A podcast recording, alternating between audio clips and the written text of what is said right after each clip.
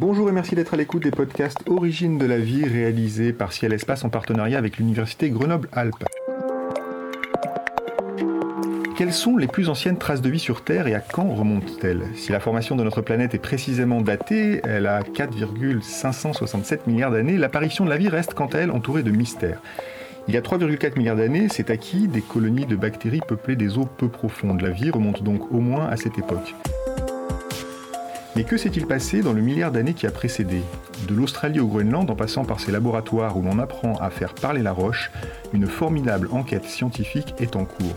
Nos deux invités, Laurence Lemel et Alexandre Simionovici, en sont deux des acteurs. Laurence Lemel, bonjour. Bonjour. Alors vous êtes chargé de recherche au CNRS et plus précisément à l'ENS Lyon au LGLTPE, le laboratoire de géologie de Lyon, Terre, planète, environnement, où vous travaillez sur l'interaction des micro-organismes avec les minéraux et vous êtes beaucoup intéressé euh, à la matière extraterrestre. Alexandre Similovici, bonjour.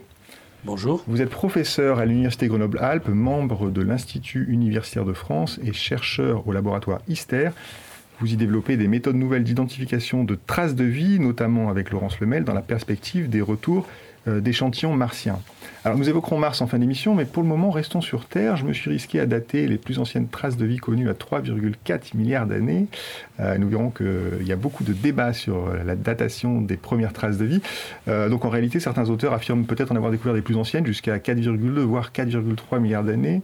Alors dans les deux cas, évidemment, on ne parle pas de fossiles de brontosaures, mais de traces de vie. Pour commencer, Laurence Lemel, quelles sont ces traces de vie sur lesquelles s'appuient les géologues et les paléobiologistes alors les traces de vie sont multiples. Hein. On trouve euh, des traces de vie euh, qui ressemblent à des biofilms et puis des traces de vie qui ressemblent à des micro-organismes. Donc on a là des objets de taille bien différente, des objets euh, plutôt micrométriques ou bien des objets plutôt submillimétriques. Dans les deux cas, ces objets font l'objet de grandes discussions. Alors on a des, fossiles, euh, alors évidemment pas de, encore une fois de brontosaures, mais des microfossiles, vous venez de, le dire. On parle beaucoup de stromatolites, c'est euh, des, colonies bactériennes, je crois, qui ont un intérêt euh, particulier dans votre domaine. Est-ce que vous pouvez nous présenter ces, objets? Alors, les stromatolites au sens propre, ce sont avant d'être des constructions biologiques, des roches, des roches qui, comme leur nom l'indique, sont litées. Et par analogie avec les roches que nous connaissons aujourd'hui, on envisage qu'elles soient formées par l'activité euh, d'un consortium euh, de micro-organismes, d'espèces de micro-organismes différentes. Donc on en connaît, on en observe aujourd'hui sur Terre, euh, ce sont des organismes qui existent encore voilà, alors aujourd'hui on, observe des roches, des stromatolites de type calcaire, sans doute que à l'époque de l'Archéen, où la physico-chimie de la planète était très différente, ces, objets et ces constructions étaient de nature différente, siliceuses. Je, vais faire un petit bémol à ce que vous dites. Euh, les stomatolites, c'est effectivement de nos fers de lance, euh, mais ce n'est pas que ça. Donc euh, la biologie, c'est une des, accessoires des stromatolites. Il y a des stromatolites qui sont abiotiques, d'accord? Donc c'est pas, on n'associe pas 100% stromatolites avec euh, vivants. Donc ça c'est important. Il faut savoir euh, différencier euh, les organismes vivants des roches qui ne sont pas évidemment vivantes. Il se trouve que les fossiles, entre guillemets acceptés, vous avez, vous avez dit encore une fois débat, on débat, ce sont majoritairement associés aux stromatolites aujourd'hui. Mais vice-versa non. Alors, euh, on a aussi d'autres types de, traces de vie. Euh, on parle de rapports isotopiques. A des mots assez compliqués euh, qui sont utilisés au domaine, mais ça, c'est normal, c'est le cas de toutes les communautés de recherche. Expliquez-nous comment, en fait, les traces de vie peuvent être aussi autres que des fossiles, en fait. Oui, donc en fait, dès lors qu'on a des objets qui sont putativement biogéniques, donc on commence à se poser la question, ils se présentent où, dans quel genre d'environnement, dans quel genre de, de roches, parce que sur Terre on, discute avec des roches, et donc on sait dater euh, certaines roches. On a une facilité pour certaines roches. On a des méthodes de datation et on peut donner un top chrono de la roche. Après, la question c'est est-ce que euh, le pseudo-fossile ou fossile putatif est vraiment euh, en place? Il a fait partie de la roche au démarrage, il est venu après, ou il est totalement opportuniste. Et c'est là que se place le débat. Euh, si la roche, on peut la dater, le fossile, non, parce que par définition de matière biologique telle qu'on la connaît, elle est très très altérable, très très euh, fragile. Et euh, dans des circonstances particulières, elle arrive à être préservée. C'est un de nos sujets, la préservation du vivant. Et si on a de la chance, de temps en temps, on a des objets presque bien préservés mais c'est rare, c'est très très rare. Alors on monte euh, à 3,4. Est-ce que ce chiffre d'ailleurs que j'ai donné euh, vous convient? Est-ce que 3,4 milliards d'années, on peut considérer que là, en tout cas, la communauté dans son ensemble euh, accepte cette date comme une plus ancienne trace de vie? Donc en fait, 3,4 milliards d'années, ce sont les objets qui correspondent à les contraintes que se sont fixées les différentes communautés qui travaillent sur cette question, c'est-à-dire des objets qu'on retrouve dans des environnements et qui ont une histoire géologique compatible avec la préservation de traces de vie, avec l'environnement et la préservation. Ce sont aussi euh, des objets qui, euh, euh, sur lesquels il y a un consensus sur le fait qu'ils se sont formés en même temps que la roche, donc ils ont la même histoire que la roche, et donc on connaît tout le cheminement de ces objets et leur historique. Et enfin, ce sont des objets sur lesquels on a une description sur la variabilité statistique de ces objets, de la morphologie. On n'a pas observé quelques rares individus, mais bien euh, de très nombreux individus sur lesquels on voit des formes de division, euh, des formes coloniales, euh, des formes cellulaires. Pour vous donner un exemple, aujourd'hui, les dernières publications traitent de plus de 800 individus. Ah oui, donc ce n'est pas simplement un cas particulier qu'on exhibe comme voilà j'ai trouvé la vie, il, faut, il faut, une, faut découvrir toute une population finalement. Voilà, alors vous voyez, le 3,4 euh, milliards d'années, c'est une date qui est basée sur des objets sur lesquels euh, il y a eu énormément euh, d'études qui consolident le, cas objets multiples de plusieurs communautés. Donc c'est ça que ça veut dire. Comme d'habitude en science, on essaie de, d'avoir une espèce d'accord entre les communautés, euh, les particuliers d'une méthode ou d'une autre, pour qu'on ait une base de discussion. Ceci étant dit, de, du chiffre de 3-4 que vous avez annoncé, je vais le dater un peu plus exactement. Nous, on est sur des objets qui sont plutôt 3, 40 et quelques, 43, 44, 45 si possible. Il y a des gens qui sont plutôt sur des objets de 3, 5, 5 et quelques. Donc ça varie d'un petit peu, de quelques dizaines de millions d'années, mais c'est important. Ils ne sont pas aux mêmes endroits. Et puis il y a des articles qui sont récents et qui sont euh, pour l'instant en grand débat, qui font état de 377 euh, milliards d'années. Là, 200 millions, c'est important. Il y a des articles euh, qui aimeraient faire passer l'idée de 395 avec des objets.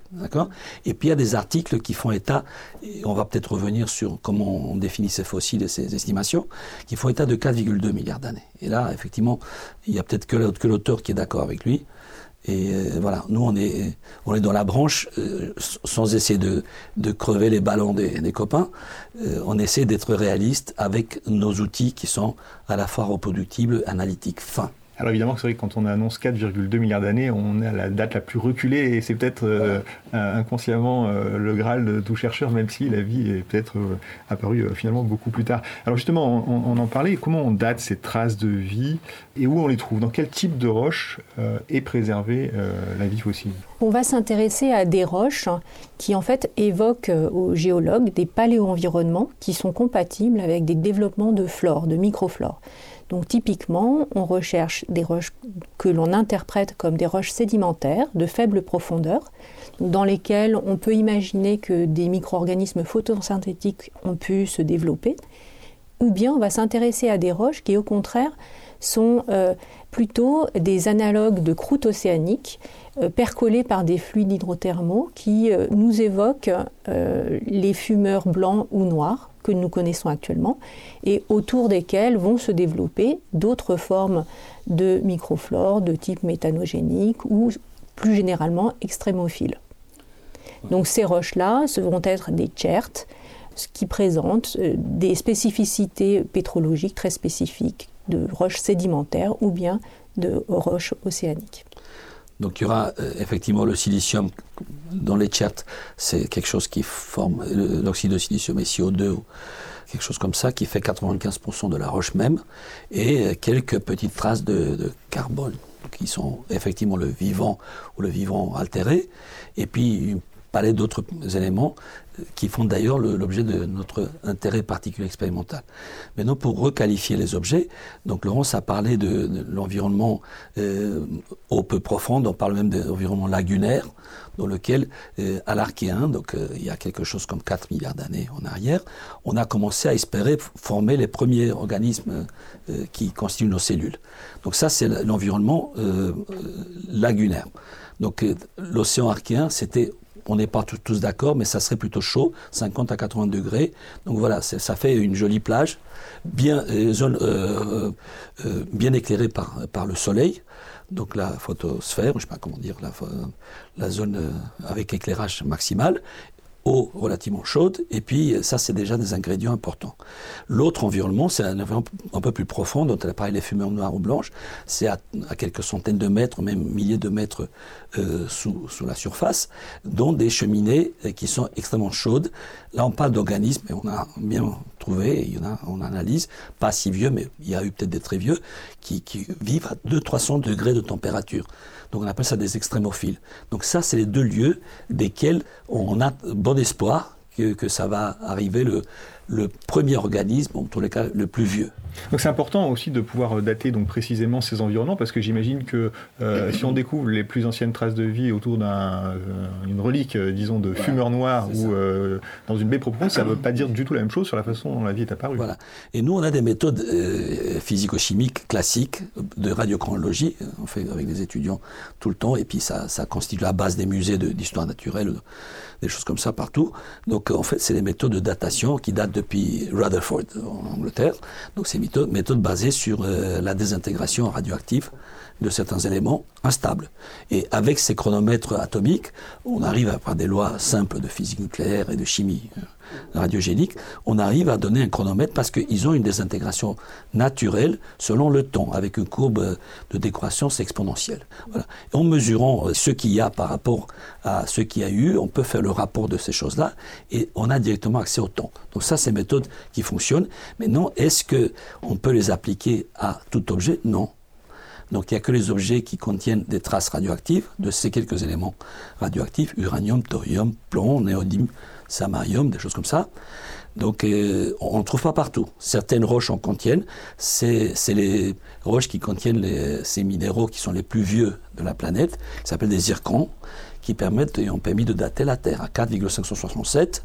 Euh, des roches qui viennent des météorites qui sont un peu plus vieilles, donc ça serait peut-être venu d'ailleurs un tout petit peu plus vieux, 30 millions d'années de plus, 40 millions. Et puis dans les roches qui abritent ces fossiles, on peut facilement dire 3,4. Est-ce que c'est d'avant ou pas? Il faut élargir le débat. Euh, et alors, on, les, on, a bien compris euh, les types d'environnements dans lesquels euh, on trouve ces, traces de vie. Aujourd'hui, ça correspond à quel terrain géologique sur Terre, Laurence Lemel? Alors voilà, alors première chose, c'est la, la surface de la Terre était très différente de celle que nous connaissons actuellement. L'atmosphère de la Terre primitive était réduite. Alors qu'aujourd'hui, nous, notre atmosphère, et c'est grâce à ça que... Ça signifie qu'elle possédait beaucoup de CO2 euh, Qu'elle contenait pas du tout d'oxygène. Pas d'oxygène du tout. Donc vous voyez que nous, on aurait du mal à vivre sur cette surface.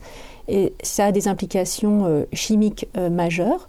Par exemple, le fer reste sous forme de plus, et donc il peut exister sous forme dissoute dans l'eau de mer.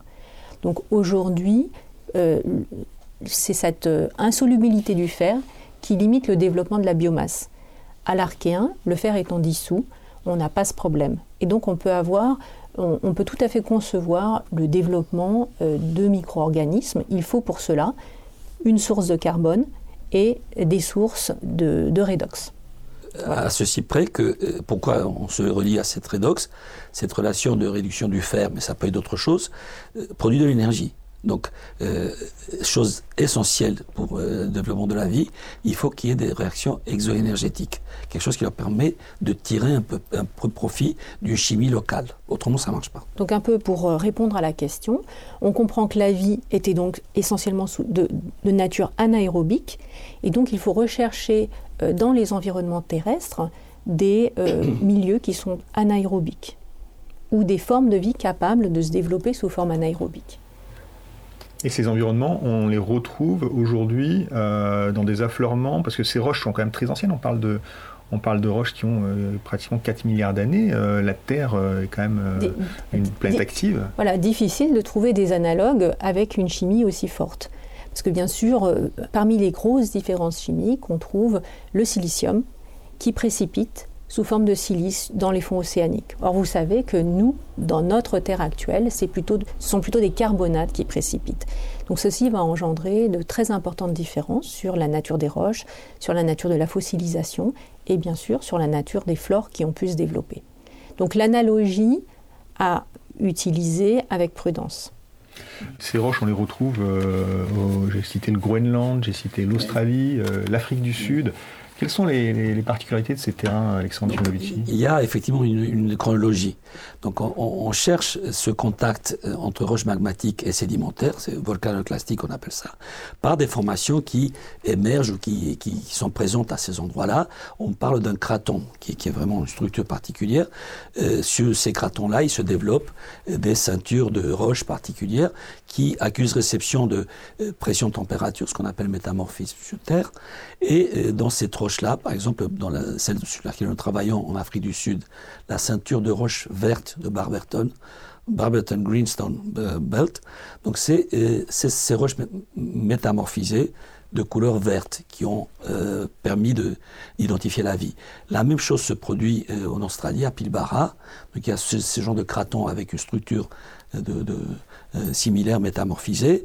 Euh, au Canada, on arrive aux mêmes choses.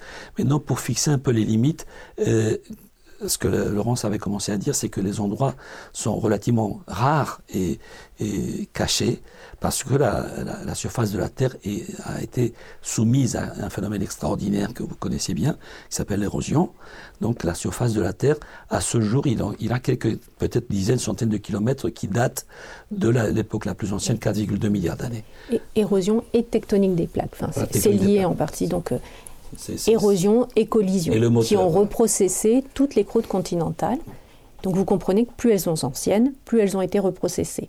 D'où la différence entre des roches de type Barberton ou de type euh, qui proviennent d'Australie, Pilbara, Pilbara, donc qui ont été mmh. moins métamorphisées, 3,5 milliards d'années, 3,2 milliards d'années, avec des roches provenant des cratons euh, Labrador ou bien Groenland, qui sont plus anciennes et... donc beaucoup plus reprocessées, avec comme corollaire ce qu'on appelle des réactions, et des, des, réactions de métamorphisme beaucoup plus fortes, c'est-à-dire un recuit de la roche à, plus haute température et plus haute pression de, de ces objets. Ce qui fait que, effectivement, les chances sont minimales de trouver, même si les roches existent encore, quelques, quelques affleurements. Euh, typiquement, ça s'appelle Nuvagittuk dans Hudson Bay au Canada et euh, Isua au Groenland. Donc, c'est des endroits formidables. On trouve des roches en affleurement à 4,2 milliards d'années, ce qui est extraordinaire, datées. Mais bon, dessus, euh, il faut vraiment, vraiment faire des, efforts énormes pour trouver quelque chose qui est plausiblement biogénique. Et pour le reconnaître. Et pour le reconnaître, parce qu'on a bien compris qu'évidemment tout ça a été beaucoup euh, transformé, même parfois chimiquement. Alors venons-en justement aux méthodes d'analyse euh, que vous mettez en œuvre. Vous travaillez, vous, euh, beaucoup euh, avec le, synchrotron euh, ici euh, à Grenoble. Expliquez-nous, on est loin encore une fois du, marteau du géologue, comment vous analysez ces traces de vie très lointaines? Je, vais recommencer un petit peu, je vais reculer un petit peu le débat. le synchrotron, c'est un objet particulier, un moyen d'analyse extraordinaire. J'ai travaillé sur ça, à commencer par ma, ma thèse de doctorat à Orsay, et surtout qu'on avait le premier synchrotron européen capable de faire des choses comme ça à Orsay, donc euh, faculté université de Paris Sud, et ça s'appelait le LUR, le laboratoire d'utilisation du rayonnement électromagnétique. Je salue ici les gens qui sont peut-être à la retraite encore euh, ou qui nous ont quittés malheureusement, qui ont mis les bases de, cet outil. Donc c'était ce qui nous a permis euh, à faire les premières mesures en rayons X. Le synchrotron génère des rayons X, et ces rayons X permettent d'analyser de, manière fine euh, élémentaire ou moléculaire, donc les atomes ou les, les molécules qui sont euh, nos cibles, nos échantillons, avec euh, à la fois une résolution spatiale pour pouvoir descendre au niveau de quelques dizaines de microns, microns et même centaines de nanomètres, ce qui est obligatoire pour ces microfossiles. Et l'autre volet du synchrotron, c'est que ça permet d'analyser des traces. Quand on parle de traces, ça veut dire des traces d'éléments. Et la matière vivante, aujourd'hui, on la connaît comme étant majoritairement formée de carbone, hydrogène, oxygène, azote, mais ça c'est le truc normal. Par contre, les traces, c'est très spécifique et c'est ça qui fait pour nous le mécanisme de démarrage de la vie, c'est les traces, ce qu'on appelle par exemple des, éléments en ultra trace, c'est par par milliard, donc 10 moins 9, ou par par million, 10 moins 6 comme concentration. Et donc ces, ces éléments extraordinaires ont permis à la vie de se développer parce qu'ils ont une chimie riche. Avec carbone, hydrogène, oxygène, azote, on n'arrive pas à aller au-delà. Donc ils ne se regroupent pas, ils n'échangent pas, il n'y a pas de réaction exoénergétique. Tandis que dès l'instant où on rajoute des métaux, tout est ouvert. D'accord? Donc c'est un petit peu la magie de, de ces éléments intermédiaires. Euh, qui, euh, Et ce sont eux les, votre cible principale, c'est ceux-là que vous cherchez à analyser. Avec les rayons X, on arrive à euh, exciter, à sonder ces matériaux, typiquement les métaux, qu'ils soient libres, métaux anciens, enfin, qui, qui étaient dans les, fossiles, ou qu'ils soient dans, dans, des molécules chimiquement plausibles qui ont produit cet, cet, excès d'énergie qui a permis à Bio de se développer. Alors, qu'est-ce que vous observez euh, finalement euh, aujourd'hui sur vos travaux euh, actuels? Quels sont vos échantillons? Où est-ce que vous les récoltez? Et comment vous les analysez? Et qu'est-ce que vous y voyez en fait? Alors aujourd'hui, on, travaille en collaboration avec quelqu'un qui aurait pu être autour de, de, la table, qui est Axel Hoffman, qui est un géologue qui travaille depuis plus de 20 ans en Afrique du Sud sur les roches de Barberton et avec lequel on travaille sur des microfossiles et puis aussi des, des biofilms. Il a fait tout ce travail préalable et documenté euh, de contextualisation des objets. De terrain. De terrain. de terrain. Et euh, nous, on prend le relais depuis l'échelle euh, submillimétrique jusqu'à l'ambition, c'est d'atteindre l'échelle nanométrique dans ces objets. Et, on, va vraiment avoir une. On a comme ambition de, scanner un peu tous les éléments. Donc, euh, organiques, des éléments constituants de la matière organique euh, et les métaux pour reconstruire une vision tridimensionnelle à cette échelle. Donc euh, là, il y a quelque chose de très ambitieux, mais qui correspond bien avec bah, les derniers développements instrumentaux qui sont en cours dans la région à Grenoble, dont, on ne peut pas manquer de citer euh, l'avènement qui est euh, le synchrotron européen avec sa dernière génération, sa quatrième génération, qui va permettre une imagerie euh, avec une résolution et une sensibilité inatteignables jusqu'à présent. Inégalée. Inégalée. Et là, vous espérez, dans ces échantillons, votre objectif, c'est de conforter l'existence de vie à une date donnée ou de reculer l'âge de la, de la vie? Les, mesures qu'on fait avec euh, les rayons X n'ont pas vocation à, à, démarrer le chronomètre. Donc on fait juste euh, un petit peu le bilan euh, localisé avec des tailles nanométriques, micrométriques et dans des ultra traces, comme j'ai dit, des, éléments extrêmement peu concentrés. Parfois, avec ce jeu de l'érosion dont on parlait de 3,4 peut-être 4 milliards d'années, il n'y a plus un seul atome initial du fossile qui a, qui a subsisté. Ils ont tous été substitués par d'autres atomes, compatibles ou pas, et ça a parfois gardé la morphologie. Donc on voit encore un objet comme un petit anneau, un bâtonnet, un filament. Donc ça, c'est des objets qu'on voit tout de suite euh, à l'œil. On dit, tiens, ça, ça peut être potentiellement quelque chose. Maintenant, quand on fait une analyse fine, on se dit, mais c'est bizarre, il n'y a plus tellement ça. Le carbone qui était euh, biologique, il a certainement été substitué par le silicium, qui est l'élément principal de la croûte terrestre avec l'oxygène. Donc, par le, les formes, par l'analyse, par le gradient de, de concentration autour de ces objets-là, on peut avancer des arguments quantitatifs, de dire ça, voilà, il y a une petite chimie locale, quelque chose a bougé. Si c'est de la chimie grossière, métrique, kilométrique, ça c'est le côté inorganique. Si c'est micronique, ça peut être de la bio. Et puis, euh, n'oublions pas que le contenu en métaux des cellules est un traceur du métabolisme de, de la cellule. Et donc on voit ici une porte qui s'ouvre pour commencer à discuter du métabolisme de ces traceurs. Typiquement, on s'est intéressé et on a réussi à mesurer du nickel dans certains, dans certains microfossiles, euh, qui est un métal spécifique des, euh, des bactéries méthanogéniques. Donc euh, c'est très important dans cette quête des premières formes de vie de, et de, de s'intéresser également à quelles étaient ces formes de vie. donc cet outil ouvre des, des voies qui jusqu'à présent n'étaient pas permises. Alors on comprend bien que vous êtes là vraiment dans des, dans des, dans des détails extraordinaires, hein, tant au niveau de, la taille de, des échantillons que vous, que vous étudiez, que le détail du métabolisme, c'est incroyable qu'on puisse déjà avoir des indices sur un métabolisme d'un organisme vivant il y a 3,4 ou plus milliards d'années. Euh, à ce propos, euh, j'ai dit tout à l'heure que finalement les premiers indices d'eau liquide sur la surface de la Terre, c'était il y a 4,3 milliards d'années. Euh, si la vie est apparue dès cette époque, est-ce qu'on a une chance d'en retrouver un jour la trace? Ou est-ce que ça vous paraît illusoire? Et bon, je crois qu'il y a beaucoup de débats dans la communauté à ce propos d'ailleurs. Et donc pour, nous, on fait partie du, clan, de, la secte qui pense que c'est illusoire. Euh, ceci étant dit, nous, on gère les, micro-échantillons, les fossiles qui ont une certaine plausibilité morphologique aussi et compositionnelle. Mais non, les gens qui avancent cette hypothèse des 4,2 se basent non pas sur des arguments particuliers euh, des objets ou des micro-objets, euh, on fait une analyse un peu grossière et on trouve qu'il y a des particularités. Par exemple, il y a de la matière organique, je ne dis pas biologique, je dis organique, qui est potentiellement issue si on prend aujourd'hui des, micro-organismes et on les fait vieillir artificiellement, il y aura peut-être un petit peu de traces de matière organique qui subsistera. Donc si vous trouvez des traces de ça, vous pouvez dire peut-être que ça vient de la biologie. Mais vous ne pouvez pas affirmer c'est de la biologie. C'est ça mon problème. Nous, on essaie de gérer ça par des objets que tout le monde reconnaîtra comme étant indubitablement biogéniques.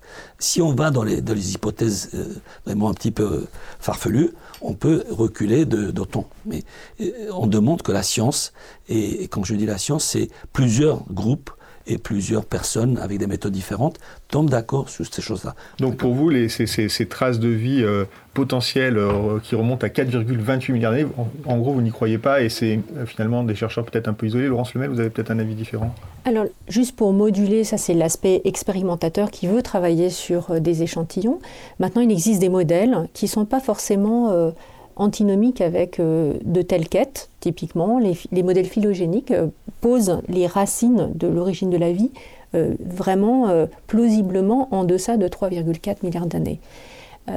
maintenant, est-ce qu'on va être capable de les observer? Je crois que là, il va falloir la passion de, de, beaucoup de géologues. Et à chaque fois qu'on leur a dit non, ça n'existe pas, certains sont repartis sur le terrain et ont continué à explorer les roches. Et c'est sans doute quelque chose qui a beaucoup poussé l'histoire euh, de la recherche des traces de vie euh, dont nous parlons aujourd'hui, de 3,4 milliards d'années. Alors on comprend bien qu'on a deux difficultés. Hein. D'abord, il faut que ces organismes euh, laissent des traces fossiles, et ça, c'est pas forcément. Plus on remonte vers l'origine de la vie, plus finalement on est sur des, sans doute des organismes qui euh, soit ne créent pas de coquilles ou ne, ne laissent pas de traces euh, physiques, j'ai envie de, dire peut-être. L'autre problème, vous l'avez évoqué, c'est la tectonique et l'érosion sur Terre, qui est une planète active. Le recyclage. Euh, il y a une autre planète quand même qui intéresse beaucoup de monde, et vous aussi particulièrement, qui a peut-être été habitable dans un passé lointain, c'est Mars, qui a eu une, une histoire géologique a priori moins tourmenté. Euh, vous intéressez à ces missions de, de missions de retour d'échantillons qui sont, euh, qui sont prévues dans les agences spatiales. Euh, peut-être Alexandre Timilovici pourrait nous expliquer l'intérêt de, ces missions pour, pour les travaux sur l'origine de la vie? Donc on se doute que les conditions physico-chimiques d'apparition de la vie sur Terre ne sont pas uniques. Donc on n'est pas choisi dans l'univers. Du coup, ces conditions-là, on, est quantitativement très sensible, se reproduisent ailleurs. Sauf euh, quelque chose d'extrêmement euh, rare ou spécifique qui s'est produit que chez nous, on est euh, censé trouver ces conditions ailleurs. Et parmi nos plus proches voisins, parce qu'il faut pouvoir y aller, quoi, c'est quand même la planète Mars qui a connu à la fois un des ingrédients de la vie que j'appelle indispensable, donc typiquement l'eau, donc on pense que Mars a été recouverte euh, d'eau. Il y a des traces aujourd'hui de la glace, euh, de l'écocalote, euh, de de pergélisol, permafrost qui est hydraté, et plein d'autres traces. Donc de l'eau, il y en avait, et surtout beaucoup à l'époque équivalente à, l'origine de la vie terrestre. Ensuite, il y avait euh, une capacité minérale, donc il y avait tous les ingrédients minéraux qui font que ça marche. Et euh, on se pose la question, est-ce que ça, a été euh, démarré? Peut-être que c'est maintenant de la vie fossile qu'on va trouver dans l'émission. En tous les cas, depuis 2000 à peu près, on essaie avec la NASA et depuis une dizaine d'années avec l'Agence spatiale européenne, ESA, de d'y aller sur Mars. Là, on a une mission qui est en cours et dont on espère Depuis 2006, on espère d'avoir des échantillons de retour martien. Ils arriveront à l'heure actuelle vers 2031. Donc euh, on espère pouvoir analyser. Nous, on a euh, basé notre stratégie de mesure pour l'origine de la vie terrestre, mais aussi pour l'extraterrestre, sur par exemple ces mesures dont on parlait au synchrotron. On a en plus euh, bâti, un, conçu une méthodologie d'analyse pour les choses en quarantaine. Typiquement, si on trouve des traces de vie, ça pourrait être de nature alien, pour parler un petit peu crûment, c'est-à-dire euh, quelque chose qui pourrait être dangereusement. Donc on a un, euh, un, office à la fois français et américain des protections planétaires. Il y a des gens en charge de protéger la Terre de retour échantillons potentiellement euh, dangereux, et vice-versa. Lorsqu'on les analyse, ne pas les exposer à ce que nous nous paraît la vie normale sur Terre. L'oxygène, c'est un poison. C'est un réactif énorme qui tuerait à contact euh, des potentiels euh, microbes extraterrestres. Donc euh, j'ai construit un porte-échantillon selon les règles de la protection planétaire qui permettra, dans trois enceintes imbriquées comme des poupées matrouchka russes, de traverser des, des fenêtres d'analyse et pouvoir être encore sensible à dire s'il y a des microbes au centre qui sont encore vivants. S'il y a des fossiles, il n'y a pas de problème, donc il n'y aura, aura, aucun problème de les ouvrir. Mais s'il y a encore des choses qui, qui sont vraiment euh, vivantes, on pourra les analyser comme ça. Et donc on espère qu'on aura cette occasion. Donc là, c'est euh, vous nous donnez rendez-vous pour 2031 euh, peut-être? Oui, rendez-vous est pris, sachant que j'ai commencé avec Laurence en 2000 à l'École normale supérieure à Lyon, en espérant que ça s'appelait Retour martien. NASA et l'agence française, le CNES, spatiale française, étaient à moitié-moitié dans une mission retour martien pour 2006. Vous voyez, je suis arrivé en 2000 pour 2006. J'ai construit ce porte-échantillon, il y a eu plusieurs variantes. On nous a reporté à 2017, et à ce jour, aujourd'hui, on nous reporte à 2031. Donc évidemment, il y a des facteurs inconnus, comme par exemple Donald Trump.